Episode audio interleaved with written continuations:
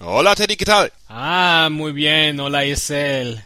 Es, eh, es la campaña eh, en la Ribera e Paella y dos cervezas, por favor. Eh, sì, il, eh, perché te la prima la vedere corazón? Corazón, no, es una ciudad grande. Es el tío de Tomás. Es el de tomato. Sí, eh, la música te trela. ¿Dónde es el, el trailer? Ah, ¿Dónde es el trailer, Teddy? Vamos a la trailer. Ein Cast, ein Pod, gesprochen wird hier flott. Esel M, Teddy sind jetzt wieder da.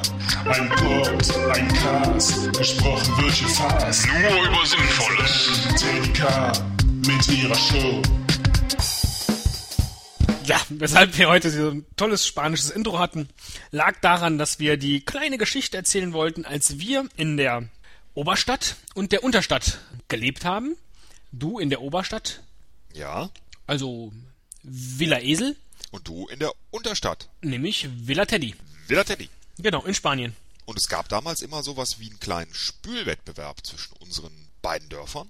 Genau. Und ich weiß nicht, woran es lag, aber Jahr für Jahr haben wir noch bei uns unten geschrubbt, während ihr oben schon wieder neu gefeiert habt. Ich fasse es mal ganz kurz zusammen. Du hast leider immer verloren bei unseren Spülwettbewerben. Warum?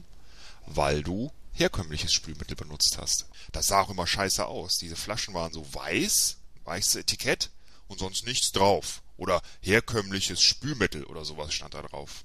Ja. Hat man direkt gesehen. Wir haben halt das gekauft im scheiße ist. Großmarkt, ähm, was da im, im großen Kanister angeboten wurde. Ist doch jetzt egal, ob da eine Blume drauf ist oder irgendwie ein Mann mit Glatze. Dann nehme ich doch lieber was, wo drauf steht, was drin ist. Herkömmliches Spülmittel. Bescheuert war eigentlich, dass, ähm, dass wir immer nach Deutschland gefahren sind, um das Spülmittel zu kaufen.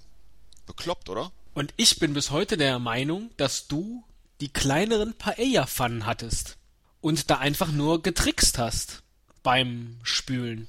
Was soll ich dazu sagen? Erwischt. Aber das ist ja auch bekannt, wenn du einmal Wie, du gibst das hier öffentlich zu? Natürlich. Wir haben mit dem Trick gearbeitet, den auch Peter Jackson bei Herr der Ringe benutzt hat. Ähm, das hat einfach mit der Größe und der Relation zwischen den Personen und den Pfannen zu tun. Dass zum Beispiel diese Hobbits, äh, Elijah Wood, ja, die, die Schauspieler, eigentlich gar nicht so klein waren, was ich ja lange gedacht habe, sondern dass die mit ganz geschickten perspektivischen Tricks gearbeitet haben, zum Beispiel mit einem etwas verformten äh, Tisch, wo am Ende dann der Hobbit saß und vorne der andere Schauspieler, Gandalf oder wer immer, oder Aragorn. Und es sah dann nachher im Bild so aus, als wäre der Hobbit tatsächlich so klein, war er aber gar nicht. Du willst mir jetzt nicht sagen, dass Villa Esel sowas ist wie der Scheinriese von Jim Knopf. Ähm, ich kenne Jim Knopf nicht. Kennst du nicht? Ach so, da ist der Ich habe doch, ich Scheinriese. hab das wohl das mal ist jemand früher, aber so. ich wahrscheinlich offensichtlich nicht bis zu Ende. Ja, da gibt's diesen Scheinriesen und der wird immer kleiner. Nein, der wird immer größer, je näher er kommt. Nee, das ist ja sowieso so. Der wird immer kleiner, je näher er kommt. Und immer größer, je weiter weg ist. Denn er ist ein Scheinriese. Und ihr hattet dann wahrscheinlich Scheinpfannen. Wenn du mal genau darauf achtest, dann fällt dir auf, dass in den Aufnahmen die Leute sehr, sehr klein äh, wirken. Das stimmt. Aber trotzdem, Dadurch wirken die Pfannen eben größer und wir waren natürlich viel schneller fertig. Das waren bei uns ganz normale, herkömmliche Herdpfannen, ja, während ihr diese Riesenteile hattet für eure Volksfeste immer. Ihr seid ja auch viel mehr Einwohner. ne, Das darf man ja auch nicht vergessen. ne, Das war auch ein Grund. Wir haben nur, waren nur so zu 100 und ihr hattet schon, ähm, ich glaube, eine Million Einwohner. U-Bahn und alles. ne? ich habe gerade den Eindruck, dass das hier die Folge Silber und Gold ist. Aber in der Fastenzeit ist manchmal ja auch Schweigen mehr. Ich will das einmal erleben. Ich will das einmal erleben, dass man äh, Audacity aufmacht, die Folge schneidet und die Eselspur ist deutlich länger und deutlich gefüllter als die Teddy-Spur, weil normalerweise ist es immer umgekehrt. Äh, Wirklich jetzt? Ernsthaft? Ja. Das ja, eine- und Unze Silber und Gold habe ich nie gewollt. Den machen wir doch heute nicht. Ähm, Ach so. Naja. Ja, äh, ich dachte, ich könnte jetzt hier dir noch einen ganz schlimmen Eklat anhängen, aber du hast alles gerade gestanden. In 0, nichts. Das, ja, das- weißt du auch warum? Wir wollten eine kurze Folge machen. Was soll ich drum rumreden? Wunderbar, dann haben wir das Geheimnis gelüftet. Es war so. Toll. Liebe Hörer, ein Riesenskandal wurde hier aufgedeckt. In Villa Esel wurde mit Scheinpfannen gearbeitet und in Wirklichkeit ist dieses Procter und Gamble, oh, interessante Folge, die wir mal machen könnten.